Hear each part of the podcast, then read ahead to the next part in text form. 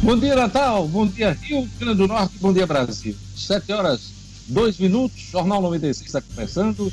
Hoje, quarta-feira, 15 de abril de 2020.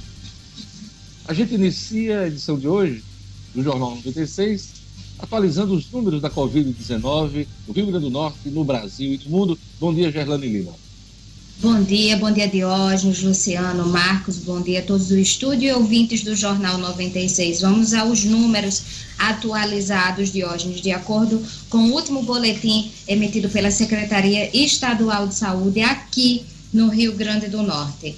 E o Rio Grande do Norte tem 376 casos confirmados do novo coronavírus e 18 mortes pela doença Ontem, depois do jornal, a secretaria atualizou o número de mortes. A gente já tinha atualizado aqui no jornal, que é em 18.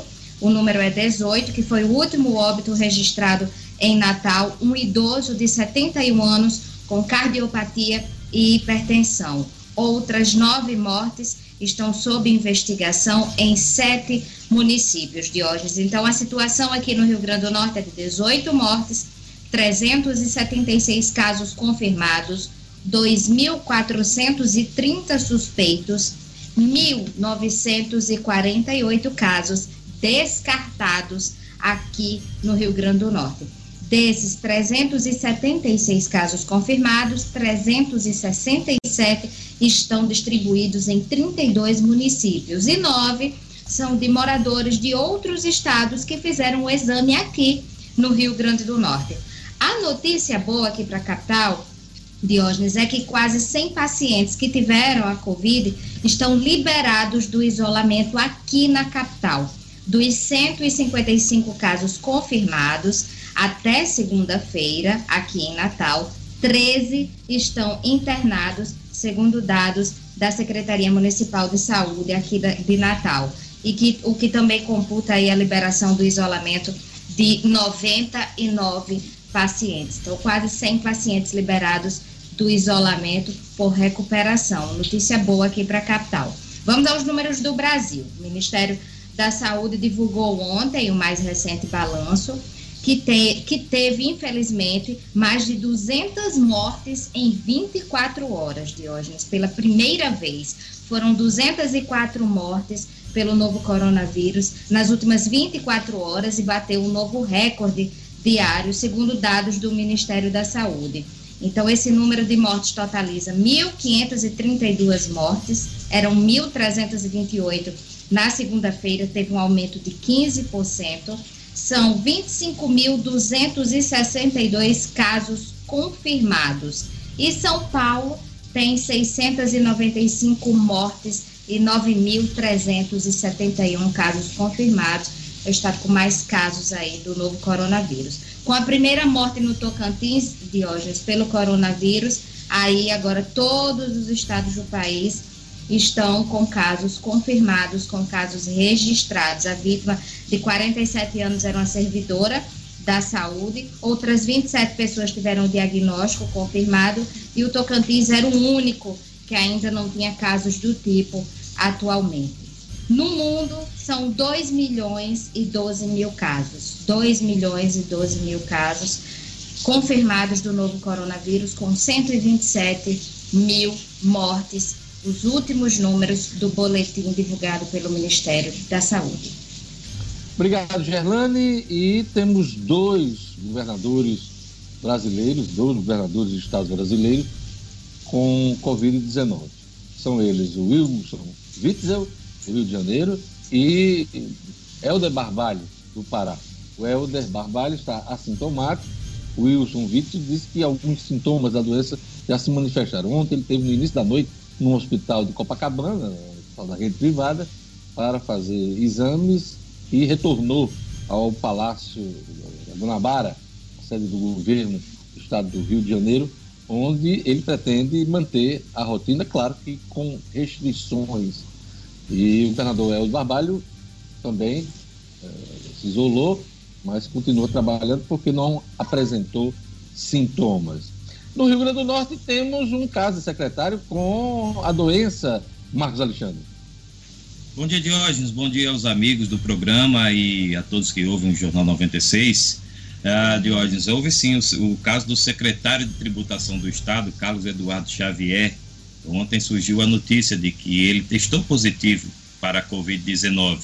Ele teria feito uma viagem a Brasília no mês passado, na volta teria apresentado alguns sintomas e nesta semana fez o exame, testou positivo, não apresenta mais sintomas. A notícia de que o secretário Carlos Eduardo Xavier está bem, está isolado né, em casa, cumpre aí o período de quarentena, mas testou positivo. Então, é, a gente deseja aí a plena recuperação para o secretário, claro, e esse caso dele chama a atenção de, de, de né, por ser um membro assim do governo, de ter contraído, tem sido infectado pelo novo coronavírus.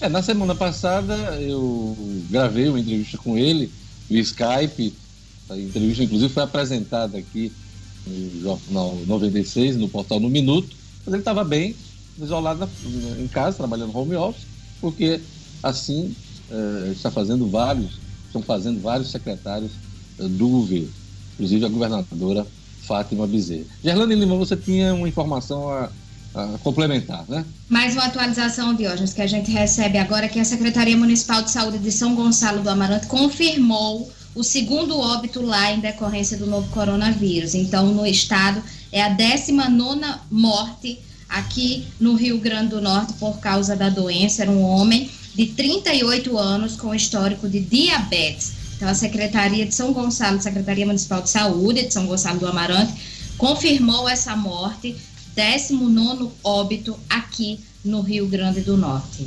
Olha, o governo do Rio Grande do Norte incluiu novos setores do comércio e serviços como trabalhos essenciais, como serviços essenciais. Bom dia, Luciano Kleiber. Bom dia, Diógenes, Marcos, Fernando, O'Hara, turma que está no estúdio e principalmente a todos os nossos ouvintes. Pois é, Diógenes, esse, essa inclusão feita pelo governo do Estado está publicada hoje no Diário Oficial uma portaria conjunta das Secretarias de Saúde, Desenvolvimento Econômico e do Gabinete Civil, e atende a um pleito que foi apresentado pela Federação do Comércio, Diogenes. É, entre os segmentos que foram inseridos estão o setor de óticas, manutenção predial e conserto de eletrônicos e eletrodomésticos, é, como, por exemplo, ar-condicionado, câmaras frias, freezers, e o entendimento aqui, no caso, por exemplo, das óticas, tem uma ligação, inclusive, com a saúde, né? Algumas pessoas, é, é o meu caso, por exemplo, não conseguem desenvolver suas atividades sem óculos. Então, você quebra um óculos num momento como esse, como é que você fica? Né? É, e os outros, os outros segmentos que foram inseridos têm a ver, inclusive, com o, o, a condição de funcionamento dos demais setores. Por exemplo, um ar-condicionado, uma câmara fria de um supermercado, por exemplo, que quebra, precisa ter essa manutenção. O governo, de maneira muito sensível, atendeu e esses segmentos foram incluídos nesse decreto que já vale desde ontem e só permite o funcionamento dos, dos segmentos considerados essenciais. Em relação às óticas, fique tranquilo. E se você ficar sem óculos, eu mando pelo menos dois para você emprestados, tá? Rapaz, um óculos seu para mim não vai dar certo, porque você tem uma visão muito boa. Eu sou quase cego, Guilherme. Tá certo. Estou querendo ajudar, rapaz. Marcos, me diga uma coisa: a justiça bloqueou bens de Rosalba Ciarline, que é prefeita de Mossoró, José Agripino, ex-senador da República, e Carlos Augusto Rosado, que é marido da prefeita de Mossoró. Por causa de quê? Diógenes, essa decisão foi em decorrência da, da investigação daquele processo da chamada Operação Sinal Fechado, né, que é aquela investigação sobre denúncias, acusações de que houve favorecimento a uma empresa para gerenciar o programa de inspeção de gás veicular. Programa que uh, nunca chegou a ser implantado, né, foi alvo aí de denúncias na época e não chegou a ser implantado aqui no Rio Grande do Norte. Envolve aí também o, o empresário George Olímpio, e, mas até hoje. Aliás, rende... O George Olímpio, que é o delator de todo mundo aí, né? Exatamente.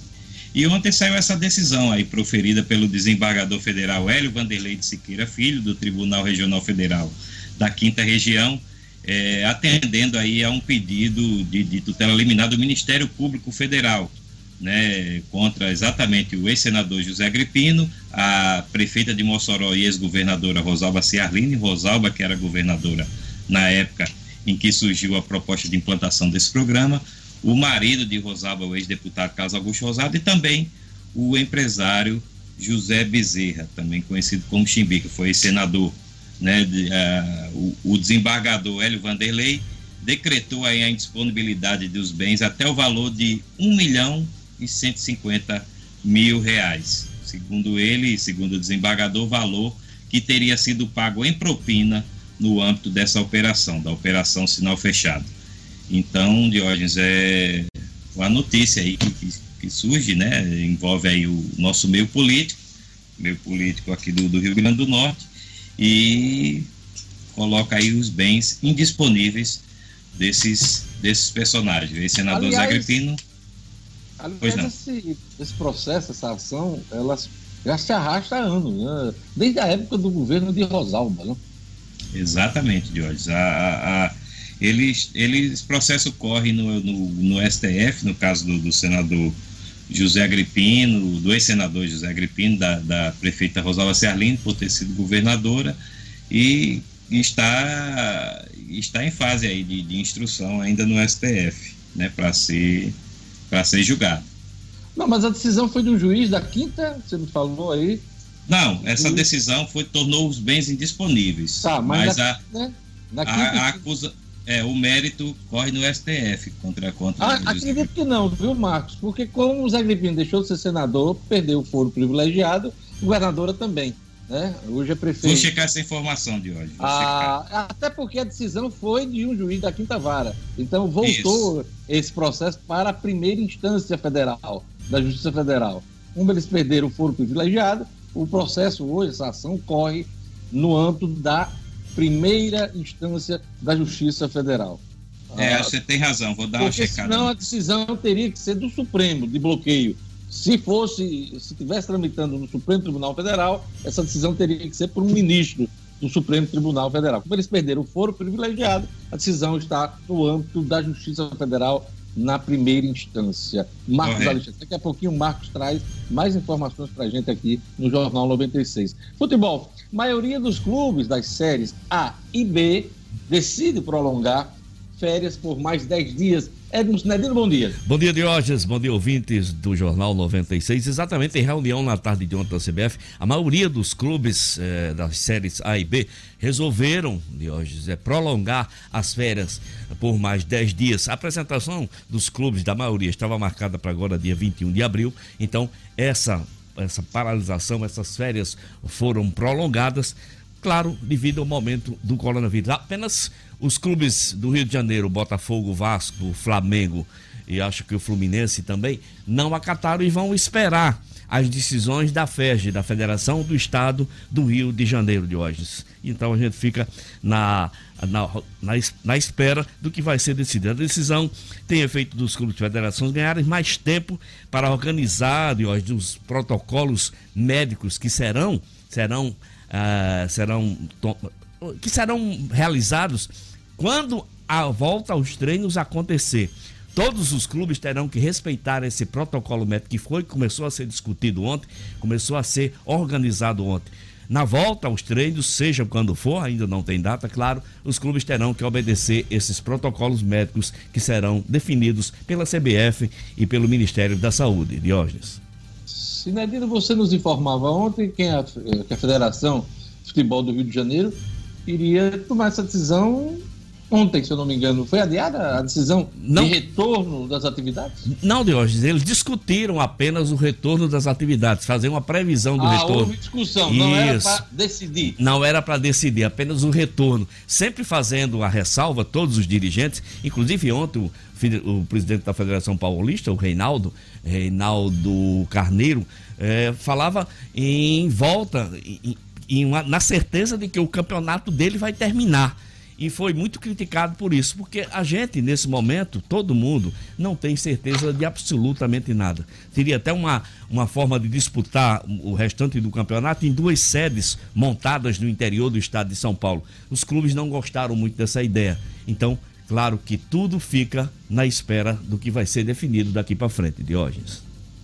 Acho que tem que resgatar aquele velho torneio início, lembra, Sinedino? torneio início. Antes do campeonato estadual local, você tinha ali o torneio início. Num dia você tinha todos os jogos, todas as competições, e aí saiu o campeão no mesmo dia. Vai ser mais ou menos assim. Em duas semanas vai ter que conhecer os campeões. Se tiver essas duas semanas, né, Deus? Que a gente espera que tenha, a gente espera que esse momento seja atravessado. Mas é tudo em compasso de espera, tudo dependendo das, dos desígnios do Ministério da Saúde e da Organização Mundial de Saúde. Olha, eu acho que a gente só vai ter alguma certeza de retomada das atividades de forma plena no mês de maio, viu, Sinadinho? Tenho certeza que sim. Todos os setores da economia, da cultura, do, do esporte, estão aguardando mês de maio, de uma vez por todas, definir uma retomada das atividades Vamos aguardar Sinedino. Daqui a pouco o Sinedino volta com futebol. Ele vai trazer informações sobre o Super Mundial da FIFA, que foi adiado. Daqui a pouquinho, aqui no Jornal 96. Olha, antes da leitura dos jornais, vamos ver os destaques da edição de hoje com Gerlane Lima.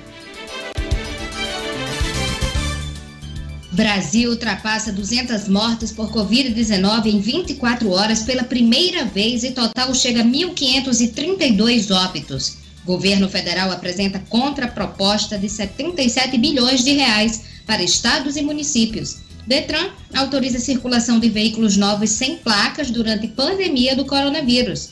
Petrobras paralisa 45 plataformas agora em abril, sendo mais da metade delas aqui no Rio Grande do Norte. Assaltante tenta roubo em micro-ônibus, mas é preso por policial militar que seguia no veículo. Polícia Civil prende braço direito de líder do tráfico no Rio Grande do Norte. Futebol, maioria dos clubes das séries A e B decidem prolongar férias por mais 10 dias e Super Mundial da FIFA é adiado para 2022. Olha, queria mandar aquele abraço para Cláudia Scalabrin, de Jucurutu, faz aniversário hoje. Um abraço também para Manoberto Victor, dos Correios, que acompanha o Jornal 96 todos os dias. Hoje é 15 de abril, Dia Mundial do Desenhista. Mandar um abraço especial para meu filho, eh, Danilo Dantas, que trabalha com desenho, de animação, de animação lá no Canadá. Dia Mundial do Desenhista, Dia Nacional da Conservação do Solo, Dia do Desarmamento Infantil. Desarmamento Infantil, olha sabia nem que tinha essa data comemorativa. E Dia Mundial da Arte.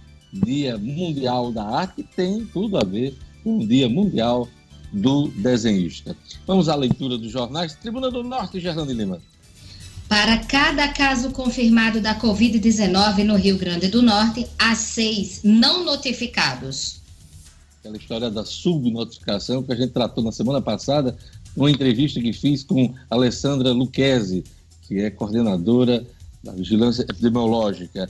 A tribuna também tá, traz destaque aqui: cura de pacientes chega a 65% em Natal. E uma manchete da tribuna que me chamou a atenção no campo da economia. Petrobras vai desativar 24 plataformas no Rio Grande do Norte.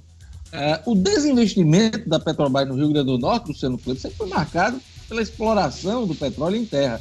Agora também no mar, Luciano? Diogenes, essa decisão, ela não é uma decisão focada apenas no Rio Grande do Norte, é bom que se registre, tá certo? No total, Diogenes, a, a Petrobras está desativando 59 é, unidades, tá certo? É, 59 em, plataformas, no caso, né? 59 plataformas em, em, no mar, tá certo? E, e desse total, 24 é, são exatamente aqui na. Desculpa, 45 plataformas, desculpa. É, e 24 né, são aqui no Rio Grande do Norte. Esse, esse, esse desinvestimento no total que a Petrobras está fazendo, ela representa aí uma, uma redução de algo em torno de 8 mil barris dia de petróleo. Só para você ter uma ideia, o outro local onde a Petrobras está desativando é na Bacia de Campos, que é um dos seus principais pontos de exploração de petróleo. Isso não tem muito a ver com capacidade de produção, nem nada, como é o caso daquele desinvestimento ao qual você se referiu na, na, nas, nos postos de terra. Tem a ver, sim, com a crise do preço do petróleo, que fechou o ano passado cotado aí algo em torno de 65, 70 dólares o barril, e hoje mal consegue se sustentar nos 30 dólares. Com isso, a Petrobras está reduzindo sua produção em algo em torno de 110 mil barris por dia, e aí, por isso, está fazendo essa desativação. Por enquanto, essa desativação não é, não é perene, não é algo definitivo, é, diz respeito apenas ao mês de abril. No início de maio, a estatal do petróleo deverá fazer uma reavaliação, podendo reativar essa, essa produção também aqui no Rio Grande do Norte. Vamos aos jornais nacionais. Folha de São Paulo. Em São Paulo, internações sobem na capital e já pressionam TIs. Também destaque da Folha: distanciamento pode ser necessário até 2022 se não houver vacina. Diz aqui a Folha: estratégias intermitentes, distanciamento social, talvez precisem ser empregadas até 2022 para evitar que o novo coronavírus continue a colocar em risco os sistemas de saúde mundo afora, indica um estudo pesquisadores da Universidade de Harvard, nos Estados Unidos, publicado na revista científica Science. Também é destaque na Folha, Mandetta admite erro em confronto com Bolsonaro. Luiz Henrique Mandetta, da Saúde, afirmou interlocutores que errou ao dar a entrevista no domingo com críticas indiretas a Jair Bolsonaro. Aquilo que vocês estavam falando desde segunda-feira, Luciano e Marcos Alexandre, uh, que Mandetta extrapolou, não só em dar a entrevista, no, no, contexto que ele deu, e também a emissora, né? O, o Marcos Alexandre. É, Verdade, Diógenes. É, o ministro Mandetta, que tem sido merecedor de muitos elogios, realmente nessa, nesse episódio da entrevista ao Fantástico, não foi bem. Não foi bem, poderia ter evitado esse desgaste, né, desgaste aí que é explícito, que é notório com o presidente Jair Bolsonaro. Né, a interpretação que se deu é realmente que ele estava forçando aí a, uma atitude do presidente em exonerá-lo. Né, aí ontem ele né, recuou um pouquinho, tudo e vamos ver como é, como é que acontece. Mas a situação não continua, não continua boa, a relação entre os dois não continua boa. Aliás, eu não sei se vocês acompanharam, o Globo relata hoje que na reunião ministerial de ontem, Bolsonaro disse a todos os ministros que quem manda no governo é ele, né, e que ele tem que ser considerado, opinião dele, e o Mandetta ouviu tudo calado, não chegou a, a dizer nada. Aliás, não, nem se manifestou durante, durante a, a reunião, né? Diógenes, e, teve, o, teve um... Diógenes. Pois não, pode falar. Teve um, um, posicionamento também que chamou a atenção ontem, que foi o do Mourão, né? Ele afirmou que é, Mandetta teria se comportado mal e merecia um cartão. Cartão que ninguém sabe se era amarelo. Amarelo ou vermelho. Ele não quis dizer. O que, é que você acha, Luciano?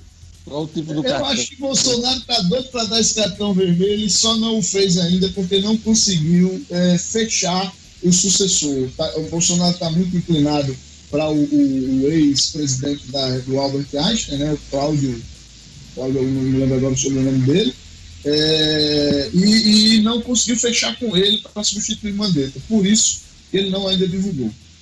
É uma médica também, né? Uma médica, daqui a pouquinho tá. Tem até entrevista dela se eu não me engano, hoje no jornal O Globo. Vamos, vamos ver como é que vai dar isso. Falar em Globo, o governo faz nova proposta de ajuda de 77 bilhões a estados. O valor engloba suspensão de dívidas com União e bancos públicos. Luciano, o governo, para evitar essa lei que está sendo aprovada pela Câmara e pelo Senado, que aumenta os gastos em até 90 bilhões, está propondo aí uma, uma medida provisória, né? Para resolver essa questão é, é uma alternativa que o governo está, com, com, a qual o governo está acenando, de 77 milhões. Agora, o curioso é que a imensa esse valor, aí, mas uma parte desse valor, algo em torno de 30 milhões de reais, 20 reais, diz respeito à renovação, né, a suspensão do pagamento das passagens com a União, que já existe por força desse social dos estados em valores consideráveis, que não é o caso aqui do Rio Grande do Norte. Apenas 40 milhões de reais desse setor é que tem recursos livres. E o governo já disse que seria temerário os governadores é, usarem isso para pagar folha de. O Estado de São Paulo destaca aqui: Mandetta fez uma falta, merecia cartão diz Mourão. Vice-presidente critica o ministro da Saúde e disse que certos assuntos precisam ser resolvidos intramuros. O vice-presidente da República, uh, Hamilton Mourão, participou de uma live do jornal Estadão e deu essa declaração, comentando a entrevista do Luiz Henrique Mandetta ao Fantástico no último domingo. O Estado de São Paulo destaca que pandemia pode fazer país retroceder uma década. Brasil registra recorde de 204 mortes por Covid-19 em 24 horas, como bem registrou hoje Gerlane Lima no início dessa edição.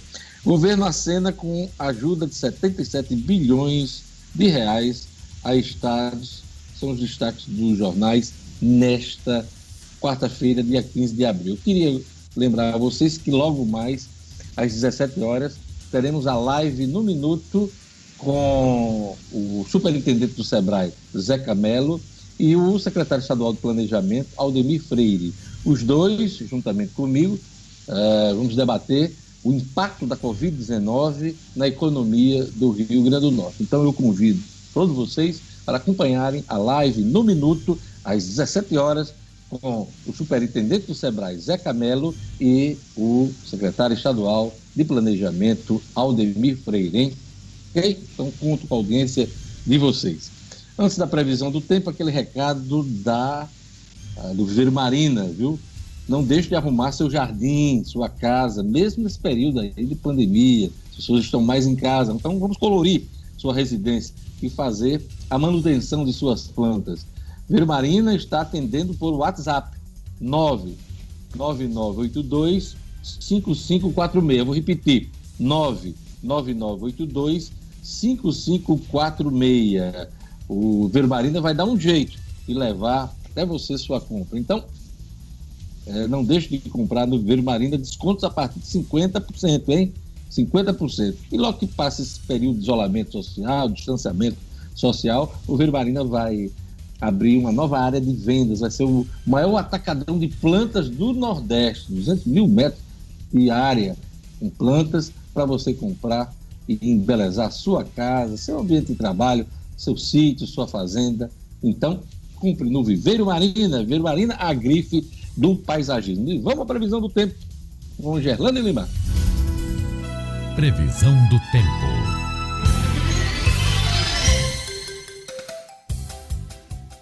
Em Natal, a quarta-feira será de chuva e céu nublado durante boa parte do dia. Mínima de 24 e máxima de 30 graus. Em Jardim de Angicos, dia de sol entre nuvens. A mínima fica nos 24 e a máxima pode chegar aos 33 graus. Em Mossoró, a previsão é de sol com algumas nuvens. Chove rápido durante o dia e a noite. Mínima de 23 e máxima de 33 graus. E em Guamaré, a quarta-feira de sol e temperatura abafada. Chove rápido à tarde. Mínima de 23 e máxima de 32 graus.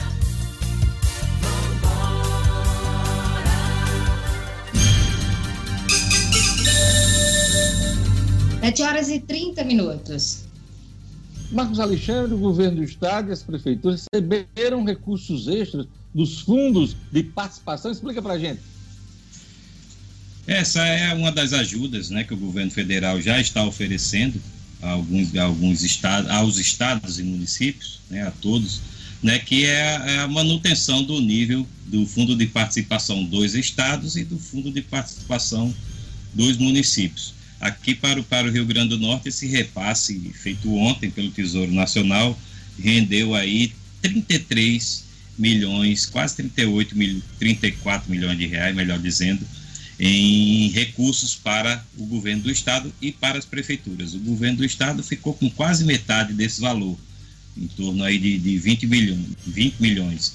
O, o restante está sendo dividido aí entre as prefeituras. Natal, por exemplo, vai ficar aí com um milhão e meio de reais. Mossoró e Parnamirim, cada um com meio, meio milhão. Então é um, é, uma, é um pouco de alento né, nessa, nessa recomposição aí das, das receitas do governo do estado e das prefeituras, né, nesse momento aí de Covid-19, de, de hoje. É, o objetivo dessa medida do, do governo federal é realmente manter o nível do FPM e do FPE. Não tem a ver com esse projeto de socorro que está sendo debatido no Congresso, não. Marcos, a gente já viu isso nas manchetes, mas quando é que o Senado vai votar a proposta uh, que foi aprovada na Câmara essa semana de ajuda financeira aos estados e municípios? Diógenes, está um nó nessa, nessa questão aí, nesse, nesse projeto, não tem, não tem previsão. O, o, o que, e, e aí, para embolar ainda mais esse meio de campo, né, a, o fundo político, né, por trás, por trás disso tudo. E até um, um fator que é o, a disputa por protagonismo, veja só, entre Senado e Câmara, entre Davi Alcolumbre, que é presidente do Senado, e Rodrigo Maia, que é o presidente da Câmara. E o governo ontem apresentou essa proposta, que, que Luciano citou aí, de 77 bilhões para que o Senado a encampe. Ah, é uma proposta que foi a mesma oferecida pela Câmara e a Câmara rejeitou. A Câmara preferiu votar a própria proposta dela, que aí deu em torno de 90 bilhões, a gente comentou aqui ontem, e o Senado está analisando se acata essa proposta da Câmara, se acata a proposta do governo, se faz a sua própria. Enfim, não há ainda uma previsão de hoje. Esse assunto está demorando, a gente já comentou aqui ontem, estados e municípios estão esperando essa definição para terem uma, alguma condição de planejamento nesse período de crise da Covid-19. O senador uh, Davi Alcolumbre, presidente do Senado, esteve ontem com o presidente da República, Jair Bolsonaro. Foi a primeira reunião dos dois, depois que Davi Alcolumbre se recuperou da Covid-19.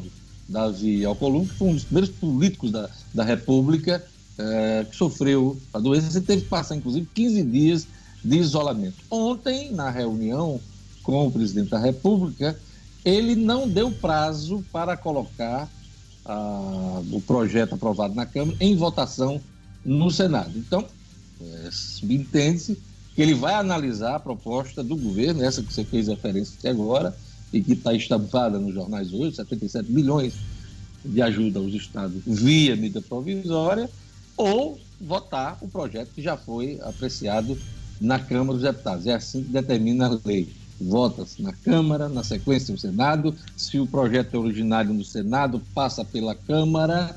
Se for emenda constitucional, tem que ter maioria qualificada, né? maioria, uh, um coro alto, tanto na Câmara como no Senado, em duas votações. Esse é o trâmite das propostas no Congresso Nacional. Mas a, a, a informação mais recente é que Davi Alcolumbre não vai colocar a ajuda aos estados em votação logo. Agora, isso provoca um atraso mais ainda na expectativa de governadores e prefeitos, Luciano Gleiber. Esse é o grande problema, né? É, as demoras que estão acontecendo na liberação de todas essas medidas, desde os 600 reais, os recursos para pagamento da folha pessoal pelas empresas, o crédito para capital de giro, e este que vem para auxiliar os governos. A grande, o grande questionamento do governo federal em relação à proposta que foi aprovada na Câmara é porque o ministro Paulo Guedes entende, como o Marcos disse, como um cheque em branco dado aos governadores, porque o, o projeto prevê o seguinte: toda e qualquer perda seria compensada. E aí o, Paulo Guedes tem um argumento com o qual eu concordo, que ele diz o seguinte, olha, é literalmente um cheque em branco, eu não sei de quanto será o cheque que eu vou assinar. Esse valor pode ser de 80, de 90, de 140 bilhões, pode ser de 220, vai depender de como serão essas perdas dos estados. E aí é, é, o governo agora quer colocar um freio. Não, o limite é esse aqui, são 40 bilhões em recursos novos, 77 porque inclui aí a renegociação de dívidas com a União. Gerlane Lima, o governo federal prorrogou prazo para a renovação do contrato, aliás, dos contratos do FIES, o financiamento do ensino superior. Conta para a gente os detalhes. Pois é, prorrogou para 30 de junho esse, esse prazo de renovação semestral dos contratos de financiamentos concedidos aí pelo, pelo FIES do primeiro semestre de 2020. E os aditamentos dos contratos deverão ser feitos pelo sistema do FIES e através do site, Diógenes, cisfiesportal, cisfiesportal.mec.gov.br. É, no caso de aditamentos não simplificados, que é quando há alteração nas cláusulas do contrato, como mudança de fiador, por exemplo, o aluno precisa levar a documentação ao banco para finalizar a renovação. E já nos aditamentos simplificados, a renovação é formalizada a partir da validação do estudante no sistema. Esse é bem mais simples. De qualquer forma, independente da, da maneira, vai até o dia 30 de junho. Os contratos eles devem ser renovados semestralmente. O pedido de aditamento é feito inicialmente pelas instituições de ensino e, em seguida, os estudantes devem validar as informações inseridas pelas faculdades no sistema CIS-FIES. Inicialmente, esse prazo terminaria no próximo dia 30 de abril, para contratos que foram assinados até dezembro de 2017. E os contratos do novo FIES, firmados a partir de 2018, têm prazos definidos pela Caixa Econômica Federal. O dia 30 de junho, também vale lembrar, é a data limite para realização de transferência integral de curso de instituição de ensino e também de solicitação de aumento do prazo de utilização do financiamento referente ao primeiro semestre deste ano. Então, o governo prorrogou o prazo, que terminaria 30 de abril, agora vai até o dia 30 de junho. No Cicobi, no Sistema Cooperativo do Brasil, a tarifa sobre o limite do cheque social continua zerada. Com a nova regra, as instituições financeiras podem cobrar 0,25% de tarifa sobre o limite do cheque especial acima de 500 reais. Isso nas outras instituições, porque o Cicobi não aderiu a essa regra e não vai aderir. Ou seja, usando ou não o cheque especial, sua tarifa continua zerada no Cicobi, porque usar o serviço de forma justa faz parte dos valores do Cicobi. Entre em contato com a agência do Cicobi no edifício Portugal Center, em Natal e fale com o gerente Denivaldo. Denivaldo vai explicar as vantagens de ser mais um cooperado Cicobi. Cicobi está participando juntamente com outras instituições de uma campanha de estímulo às compras locais, às compras regionais. Um dos lemas, uma das grandes missões do Cicobi aqui no Rio Grande do Norte, hein? Cicobi 32 34 23 86. Cicobi, maior sistema cooperativo do Brasil. Antes da gente ir para o, para o intervalo, vamos chamar a nossa ronda policial. Assaltante tenta roubo em micro-ônibus, mas é preso por policial militar que seguia o veículo. Jackson Damasceno. Polícia com Jackson Damasceno. O da massa. Oferecimento: Clínica Odontológica Oral Essence. Profissionais capacitados e qualidade extrema. Conheça o Odonto Home Care, o dentista na sua casa. Para pessoas com dificuldade de locomoção, crianças especiais, pacientes acamados ou para você sem tempo de ir ao consultório. Nós acreditamos sim que você merece o melhor. Oral Essence. Telefone WhatsApp 99929 4699. Olá, bom dia a todos aos meus colegas que fazem esse jornal maravilhoso, ao público que nos acompanha uh, pela 96 FM. Pois é, esta, esta terça-feira foi dia da caça em Parnamirim. Aconteceu no fim da tarde.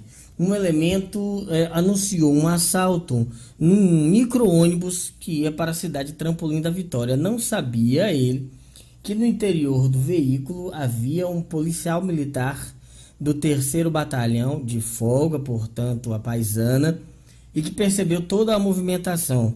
Ah, de acordo com o comunicado da Polícia Militar, o policial conseguiu fazer a, a detenção do suspeito, do assaltante, sem maiores dificuldades, sem que um disparo fosse feito é, dentro do veículo. Isso aconteceu é, na BR-101, ali já depois da Coabinal, ali em Parnamirim. O elemento foi preso em flagrante, levado para a delegacia, onde foi autuado por tentativa de assalto. Com ele foi recuperado o revólver que o cara usava no momento do crime.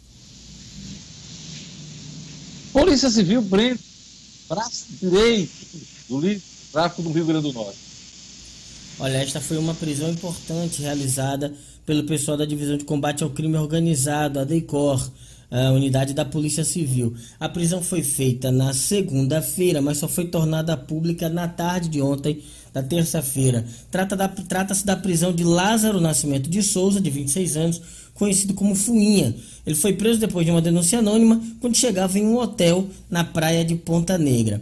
O Fuinha era tido como gerente, como braço direito do NEM da abolição, um dos maiores traficantes do estado, membro de uma facção criminosa, líder dessa facção e preso recentemente numa operação policial. Quando os policiais chegaram, o Fuinha apresentou um documento falso, não adiantou. Os policiais foram com ele até a residência dele em Nova Parnamirim Lá encontraram um revólver de calibre 38, munição, anotações do tráfico e ainda joias e dinheiro. A Polícia Civil pede que quem tiver mais informações da atuação do Fuinha avise pelo Disque Denúncia.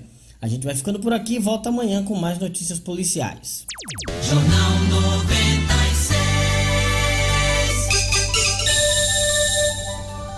7 horas e 42 minutos. Duas notícias rápidas, uma sobre o Mandetta, e já avisou a equipe que vai deixar o governo. Luciano Kleiber, coluna painel traz essa informação hoje, né, Luciano? Pois é, na realidade, essa informação foi tão quente, né? Foi já tarde da noite de ontem, que ela não está nem na, na versão impressa do jornal Folha de São Paulo. Está apenas na versão online da coluna painel e disse que o Mandetta, quando saiu da coletiva de ontem, foi ao, ao Ministério e se despediu da sua equipe dizendo que o, o, presidente Bolsonaro avisou a ele que já procura o substituto e que ele teria combinado com o presidente da República de esperar essa confirmação do nome e a efetiva exoneração. Alguns membros da sua equipe, inclusive, chegaram a sugerir que ele pedisse demissão de imediato, mas ele rechaçou a ideia. Pois é, então é, Mandetta está demitido já em comum acordo com o presidente Jair Bolsonaro. Você falava sobre o substituto, lembra os nomes cotados desde ontem, já em destaque no Jornal Globo. É, a pesquisadora e cardiologista Ludmila Rajá, que é diretora de Ciência e Inovação da Sociedade Brasileira de Cardiologista, e Cláudio Lottenberg, presidente do Conselho Hospital Israelita Albert Einstein. São os dois nomes que contariam o maior apoio da classe médica no país. São os que estão sendo ah, aventados nesse momento. Então, aquela aposta que eu fiz na semana passada praticamente se confirmou, né? Confirma nessa semana, né? Que é a admissão do Mandetta. Difícil realmente ele, ele ter continuado no governo. Marcos, você tem uma informação sobre trânsito, né?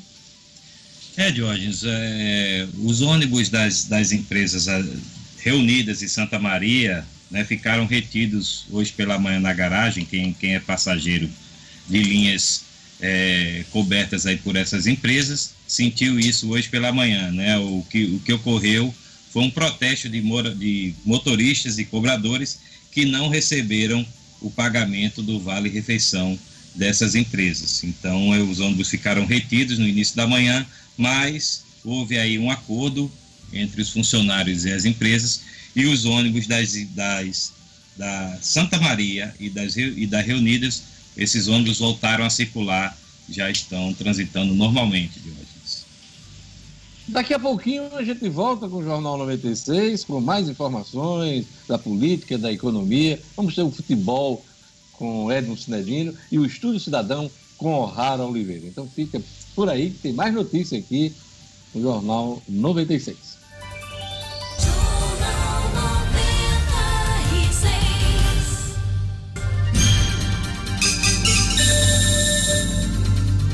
De volta com o Jornal 96, 7 horas e 46 minutos. Olha, queria mandar um abraço para todo que está acompanhando o Jornal 96 pelo YouTube, o Luiz Omar da Silva, ele que está acompanhando da Cidade Praia, o Jornal 96. Um abraço o Adriano Maciel, o Dixon Adriano, uh, um abraço também para o Ed Moura, Ana Cleide Moraes, acompanhando o Jornal 96, Milka Costa, o Arthur Vilar, um abraço também para o Francisco Erivel, Erivel, esse mesmo nome dele, o Ronaldo Moraes também, o Sário Bezerra, turma bacana acompanhando o Jornal 96. E agora nós vamos para o esporte, vamos chamar o Edmo Sinedino. A maioria dos clubes da Série A e B decide prolongar pré, uh, o distanciamento, o momento de férias, por mais 10 dias. Edmo Sinedino. Esportes com Edmo Cinedino. Cidadino, essa paralisação do futebol está sendo tratada como férias, né? As férias eh, dos jogadores e dos atletas e também do, de toda a equipe do futebol, né? Exatamente, Diógenes. Foram, foi definido assim, prim, eh, primeiramente férias que variari, variavam de 15 a 20 dias. Essas férias foram prolongadas agora o ABC, inclusive, eu acho que foi pioneiro, né? Porque o ABC já semana passada já determinou essa, esse aumento das férias, inclusive com volta indeterminada, não tem data para voltar. A paralisação do ABC não tem data para voltar. ABC que enfrenta uma série de crise falar um pouco do nosso futebol. Então, Diógenes, ontem os clubes, da maioria dos clubes da série A e B resolveram prorrogar, eh, prolongar essas férias por mais de 10 dias é, clubes do Rio de Janeiro, Flamengo, Botafogo e Vasco, esperam uma definição da Federação do Estado do Rio de Janeiro, que ia fazer algumas tratativas, mas também devem aderir. Não dá para fazer futebol nesse período de hoje. E existe uma preocupação muito grande do Conselho Nacional é, de Esporte, do, do, do, Conselho Nacional dos Clubes, de, de, desculpe, a definição do Conselho Nacional do Clube, para a criação de um protocolo esse protocolo de hoje teria participação de vários médicos, entre ele o doutor Rodrigo Lasmar da, da, da, Seleção Brasileira e do Atlético Mineiro, médico do Flamengo, médico da Ponte Preta e um especialista do, do Hospital Albert Einstein.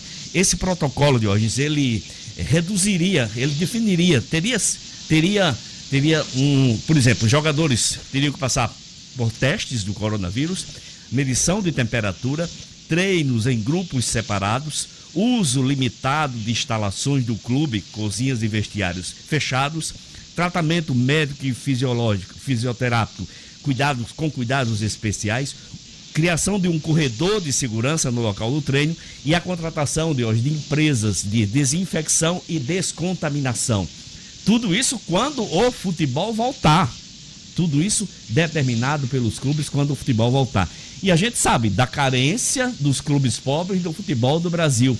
Qual deles, por exemplo, da nossa sofrida Série D, do nosso, por exemplo, campeonato estadual, vai ter a condição de minimamente oferecer todos esses cuidados e, e realmente seguir esse protocolo que deverá eh, ser implantado pela CBF e pelo Conselho Nacional eh, dos Clubes de hoje. Realmente é uma pergunta que, que preocupa porque é muito dif diferente você ser de Flamengo, Palmeiras, Santos, você ser da Série A do Campeonato Brasileiro e, você, e o restante do futebol do Brasil.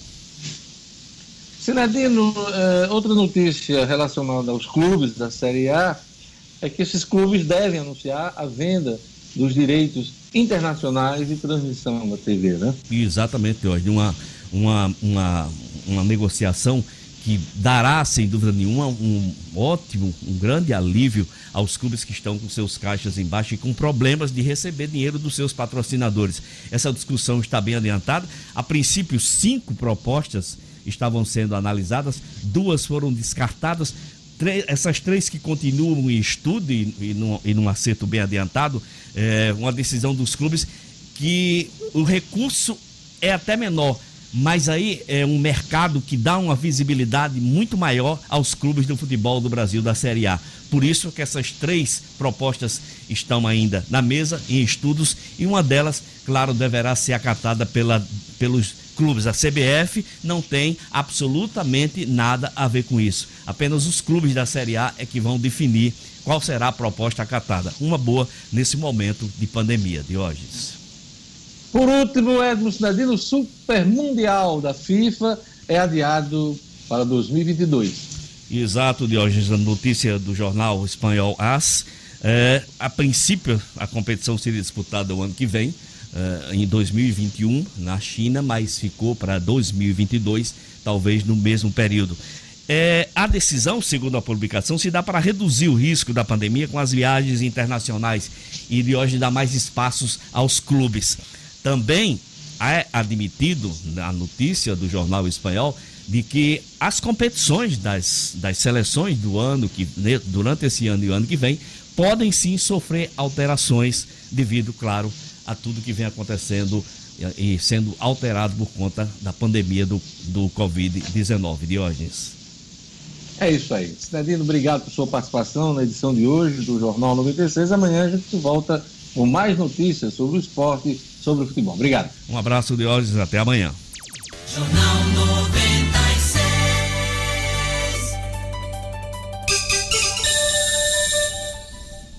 7 horas e 52 minutos. Meu amigo, minha amiga, a pandemia do coronavírus está mexendo com a vida de todo mundo quarentena e isolamento, escolas, lojas, shoppings fechados, não está fácil para ninguém. Em horas difíceis assim, é sempre bom contar com a ajuda e a confiança de profissionais experientes e capacitados que se importam com a gente. Lembre-se, continue seguindo as recomendações dos órgãos de saúde contra o coronavírus. Fique em casa, evite aglomerações, lave bem as mãos com água e sabão, use álcool em gel, proteja os idosos essa pandemia vai passar, acredite. A Uniodonto segue firme e quer que você siga junto. Acesse hoje mesmo uniodontorn.com.br uniodontorn.com.br Escolha o melhor plano para você e sua família. Uniodonto, a maior rede e o melhor plano odontológico do Brasil. Olha, um projeto de lei que beneficia micro e pequenas empresas durante a pandemia do Covid-19 foi aprovado em sessão extraordinária da Câmara uh, Municipal de Natal na manhã de ontem. O projeto é de autoria do vereador Kleber Fernandes, projeto que dá prioridade a micro, pequenos empreendedores na contratação de bens e serviços realizada pela administração pública. É, é mais uma notícia boa para quem tem micro e pequena empresa, hein, Luciano Kleber? Pois é, Jorge, é um projeto bacana esse do vereador Cláudio Fernandes, é, porque as micro pequenas empresas, como a gente sempre diz aqui, são a imensa maioria no Brasil todo, no Rio Grande do Norte não é diferente, é quem mais emprega, é, e são aquelas que realmente estão precisando de mais apoio nesse momento está com dificuldade. Ter garantida por essa lei aí do vereador Kleber a, a prioridade para as micro pequenas nas aquisições dos governos, que nesse momento são, são realmente bem vultosas, no caso, no caso aí da Prefeitura de Natal, é algo extremamente positivo para essas empresas. E os, uh, os critérios né, serão seguidos são da Lei Geral de Micro e Pequenas Empresas, né? De acordo com o projeto aprovado ontem. O que mais se destacou ontem na votação na Câmara Municipal, o Marcos Alexandre? Jorge, além desse projeto aí do, do vereador Kleber Fernandes, né, foram votadas mais duas matérias. É, uma delas obriga os estabelecimentos comerciais da cidade a disponibilizarem álcool em gel para os clientes. Esse projeto é de autoria da vereadora Divaneide Basílio. E um terceiro projeto é, proíbe aí a suspensão ou rescisão unilateral pelos planos de saúde por inadimplência. Então, esses três projetos foram apreciados ontem em sessão extraordinária, extraordinária e remota da Câmara Municipal de Natal. Nossos parlamentos estão trabalhando, né, o Marcos Alexandre? Estão sim, estão produzindo, estão remotamente, como tem que ser, né? não dá, não dá para ver sessão ordinária, sessão normal, no, nos, nos, plenários, com, com vereadores, reunidos, ou deputados estaduais e deputados Aglomerações, né, Marcos? Não pode Aglomerações. aglomeração, né? Exatamente. Então, as sessões estão sendo remotas. Geralmente vai o presidente de cada casa, no caso da Câmara Municipal, o vereador Paulinho Freire, na Assembleia é, é o deputado Ezequiel Ferreira, enfim, daí por diante. Em e Brasília, o resto, todo mundo é... online. Em Brasília, Rodrigo, Rodrigo Maia, Maia né? e é, Davi Alcolumbre e Davi, na verdade, Davi Alcolumbre ainda não retomou a presidência, mesmo em sessão virtual. Quem tem feito isso é o Anastasia, né? Antônio é Anastasia, que é o vice-presidente, né? É o vice-presidente do Senado da República. Luciano, endividamento das famílias bate recorde histórico. Pois é, Deus, esse levantamento foi divulgado ontem pela CNC, pela Confederação Nacional de Comércio, e mostra que 66,6% dos brasileiros estão endividados, Diógenes. Esses números dizem respeito até o dia 10 de abril, é geralmente esse período do mês que a CNC divulga esse levantamento. E só para você ter uma ideia do que isso significa, este é o maior nível de endividamento da série histórica, que começou lá no ano de 2011, Diógenes. Lá se vão aí nove anos e desde então a gente não tinha tido um percentual tão alto de endividamento. É claro que isso já começa a ser reflexo, já, já começa a representar algum reflexo da tal da crise do coronavírus. É isso aí. Olha, a... veículos novos podem transitar sem placas durante a pandemia do coronavírus. Gerlane Lima. É, isso é para os motoristas que compraram carros a partir do dia 19 de fevereiro e não conseguiram regularizar esses veículos junto ao Detran, Diógenes. Então, esses motoristas podem rodar sem placas, podem rodar com os veículos sem placas durante esse período de pandemia do novo coronavírus. Para isso, o condutor deverá transitar com a nota fiscal do carro para comprovar que realmente foi comprado até essa data. Essa medida do CONTRAN, Conselho Nacional de Trânsito, vale para todo o país por tempo indeterminado e, claro, pode ser revista de acordo com o comportamento da pandemia. Aqui no Rio Grande do Norte, o Detran suspendeu o atendimento presencial em todas as unidades do estado por tempo indeterminado, isso é desde o dia 23 de março, e alguns serviços podem ser feitos de maneira online. Entra lá no site do Detran que pode fazer tem serviços que podem ser feitos de, de forma online de hoje, mas os motoristas que estão ainda com os carros sem estar emplacados e foram comprados a partir do dia 19 de fevereiro podem circular sem medo com a nota fiscal do carro, que não tem problema de não estar emplacado. É isso aí, Gerlande Lima. Olha, aquele recado da Atenas Turismo. Atenas Turismo, nesse momento de isolamento social, distanciamento, muitas viagens estão é, canceladas, suspensas pelas companhias aéreas. A mensagem da Atenas Turismo nesse momento é de que você não deve cancelar seu pacote turístico, sua viagem, às vezes a viagem de sonhos, viagem de férias. Não cancele, remarque, remarque para o segundo semestre, quando essa onda toda distanciamento passar. Então, junto com a base, a Atenas Turismo recomenda remarque sua viagem para o segundo semestre. Não cancele, remarque. Atenas Turismo quer câmbio, sua viagem completa. Melhor opção para você comprar sua moeda estrangeira com segurança e comodidade. Liga para o Roberto da Atenas Turismo para ele te dar a cotação do dia, o dólar americano, o dólar canadense, euro, peso chileno, peso uruguaio ou livre esterlina. Ligue Atenas 3221 2626. 3221 2626. Atenas Turismo é câmbio, sua viagem completa. Vamos lá para o Estúdio Cidadão. Justiça do Trabalho homologa acordo que garante pagamento adicional por insalubridade a servidores da saúde no Rio Grande do Norte. O'Hara Oliveira. Estúdio Cidadão, com O'Hara Oliveira. Bom dia a todos que nos acompanham. Hoje eu trago uma notícia boa para os servidores do Estado que estão na linha de frente do combate ao Covid-19.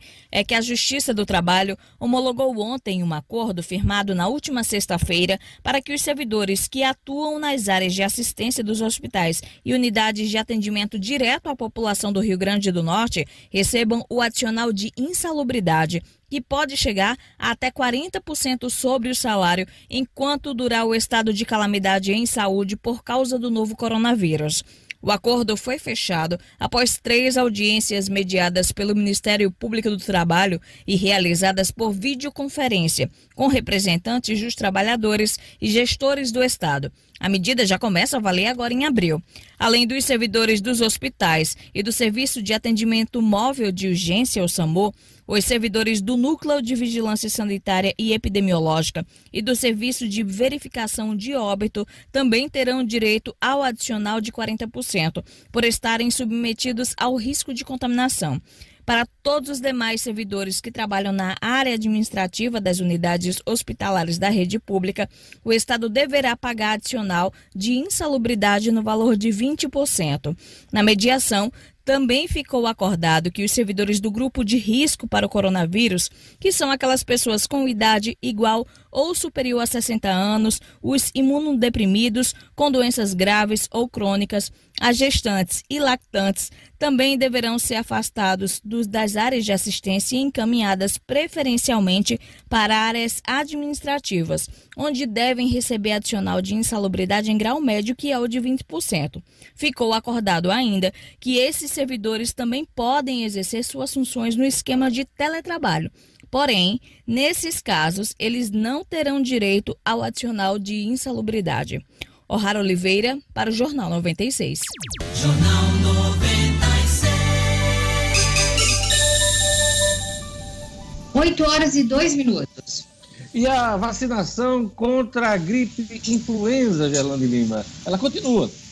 Continua. Na verdade, uma nova fase começa a partir de amanhã, dia 16 de abril, vai até o dia 8 de maio, para profissionais das forças de segurança e salvamento, portadores de doenças crônicas, caminhoneiros, motoristas de transporte coletivo e portuários, funcionários do sistema prisional, adolescentes e jovens de 15 a 21 anos, sob medidas socioeducativas e também a população privada de liberdade. Esse é o público-alvo da segunda etapa da campanha de vacinação contra a gripe, que começa amanhã e vai até o dia 8 de maio, Diógenes. São 63 salas de vacinação que estão disponíveis, foram disponibilizadas pela Secretaria Municipal de Saúde e a meta é imunizar cerca de 43 mil pessoas nessa fase. E aí vale lembrar que a vacina age contra os principais tipos de gripe, que são a influenza A, H1N1, influenza H3N2 e influenza B. Não previne o novo coronavírus, como a gente já tem reforçado aqui desde a primeira fase da campanha, que provoca a doença Covid-19.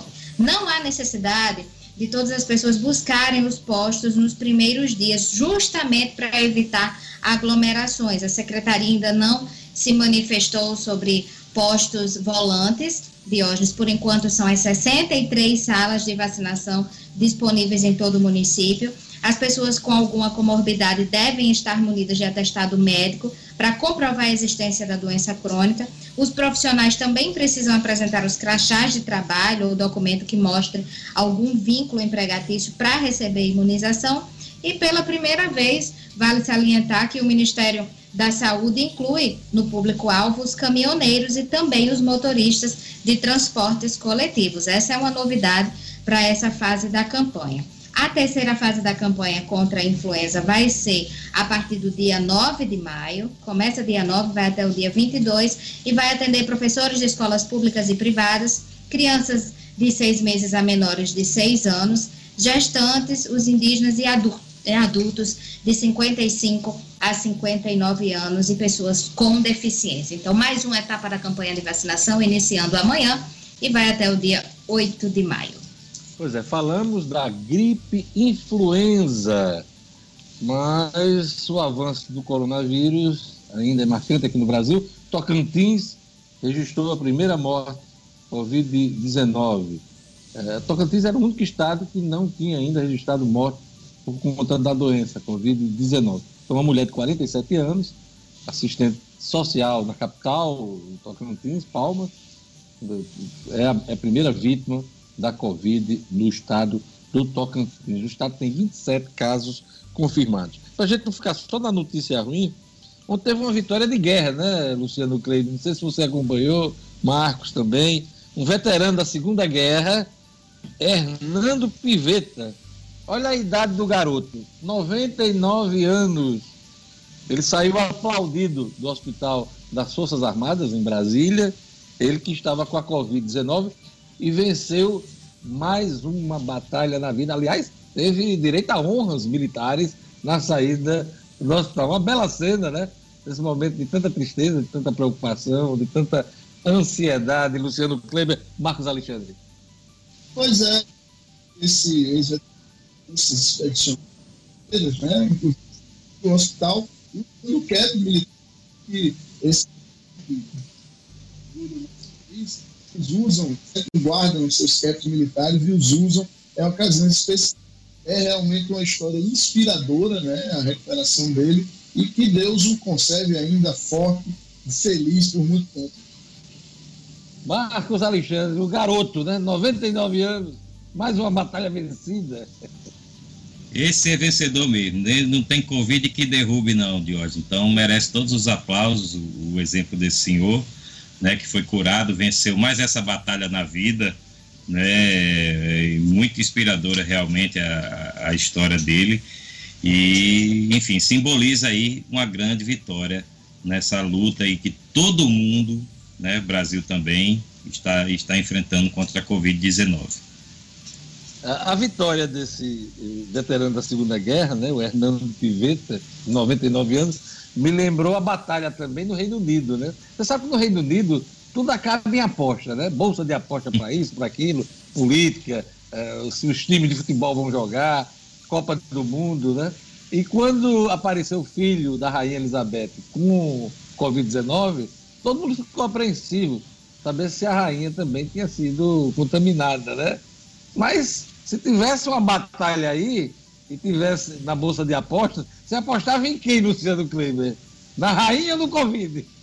Apostava na rainha de hoje. A história dela nos, nos, leva, nos levaria a esta aposta. Ela é uma mulher forte em todos os sentidos. É, e eu tenho certeza que se tivesse pego, atravessaria a Covid. É, eu ia apostar na rainha também. No...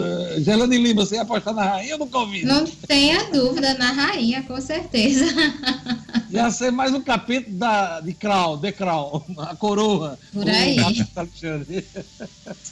Diógenes, uma coisa a dizer: God save the Queen, a rainha. Olha, palmas para Marcos Alexandre.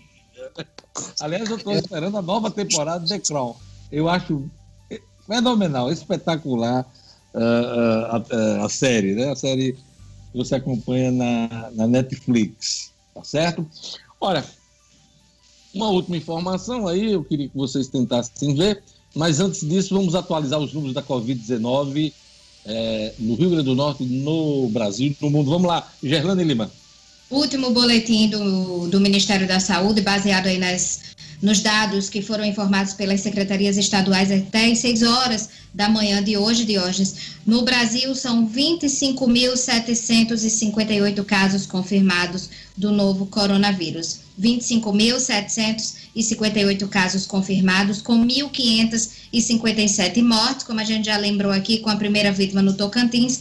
O Brasil passa a ter mortes pela Covid-19 em todas as unidades federativas. A morte foi confirmada desde ontem à noite lá no Tocantins. No Rio Grande do Norte são 19 mortes. 19 mortes, a gente confirmou mais uma morte, eram 18 até ontem, mais uma morte em São Gonçalo do Amarante, nós confirmamos aqui, e o Rio Grande do Norte soma 19 mortes pela Covid-19 com 376 casos confirmados. No mundo, são 2 milhões e 14 mil casos, com 127 mil mortes. Esses são os últimos dados do Ministério da Saúde. Diógenes. Para encerrar, Luciano Kleber, eu gostaria que a gente desse mais detalhes sobre a decisão do governo de incluir novos setores do comércio eh, nos serviços essenciais nesse momento de pandemia. Pois é, essa, essa decisão ela atende um feito que foi apresentado pela Federação do Comércio do Estado do Rio Grande do Norte inclui, porque, só para lembrar, desde ontem, o governo deu uma apertada aí na, nas regras que, que, impõem o isolamento. Né? Até então, os comércios que, que conseguiriam funcionar sem ar-condicionado, ou seja, apenas com ventilação natural, em tese eles estavam podendo funcionar normalmente, independente do setor. Desde ontem, só podem os setores que são listados como essenciais. E aí há uma lista que, que o governo colocou no decreto foi publicado na quinta-feira da semana passada, embora tenha começado a valer a partir de ontem. É, nesses setores, obviamente, estão aí supermercados, farmácias, é, algumas, alguns segmentos também do, do setor de serviços, imprensa. E aí a FEComércio apresentou alguns pleitos de, da inserção de alguns segmentos, e eles foram inseridos. Exemplo, setor de óticas, ele também pode começar a funcionar a partir de hoje já com a publicação dessa portaria, foi uma portaria conjunta da Secretaria de Saúde e da Secretaria do Gabinete Civil. É, setor de ótica, setor de manutenção predial, ou seja, as pessoas estão em casa, precisam fazer um serviço, alguma coisa, também podem pedir isso, porque vai estar sendo possível funcionar. É, também conserto de eletrônicos e eletrodomésticos. Aí também o argumento é o seguinte: olha, a pessoa está em casa, às vezes tem uma televisão só, já está difícil atravessar essa pandemia e a televisão quebra. Não iria poder consertar porque esse segmento não estava entre os essenciais. A mesma coisa vale, por exemplo, para câmaras frias de empresas que trabalham com alimentos e precisam refrigerar esses alimentos. Então, esses segmentos foram inclusos é, nessa portaria que está no Diário Oficial de hoje e já passa a valer a partir desta quarta-feira, É isso aí. Marcos Alexandre tem uma informação a mais sobre sinal fechado. Sinal fechado que bloqueou bens de políticos aqui do Rio Grande do Norte. Marcos Alexandre. Exato, Jorge. É, a, a, fiquei devendo aí a informação sobre o, o processo contra o ex-senador José Agripino, contra a prefeita Rosalva Cialini, na, nessa operação sinal fechado. De fato, eles dois é, foram tornados réus, a justiça foi acatada pelo Supremo Tribunal Federal na época em que eles tinham foro privilegiado.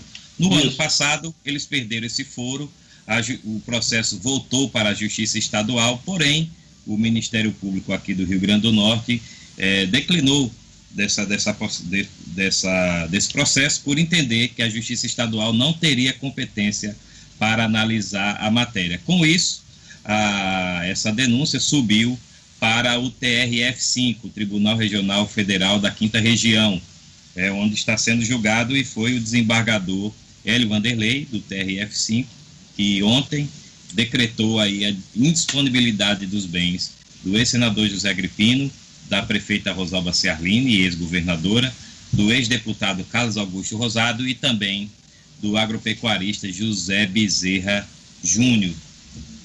É. Nós temos uma pessoa com certo grau de, de foro privilegiado, que é a prefeita de Mossoró, Rosalba Ciarline. Ela eh, não poderia ser tratada qualquer processo na primeira instância, e sim a nível de tribunal, no caso, Tribunal de Justiça, Tribunal de Justiça do Estado. E no caso da Justiça Federal, o TRF, Tribunal Regional Federal Marcos Alexandre, está feita a retificação da informação do início deste programa. É isso aí, queria agradecer a presença de todos, a participação de todos.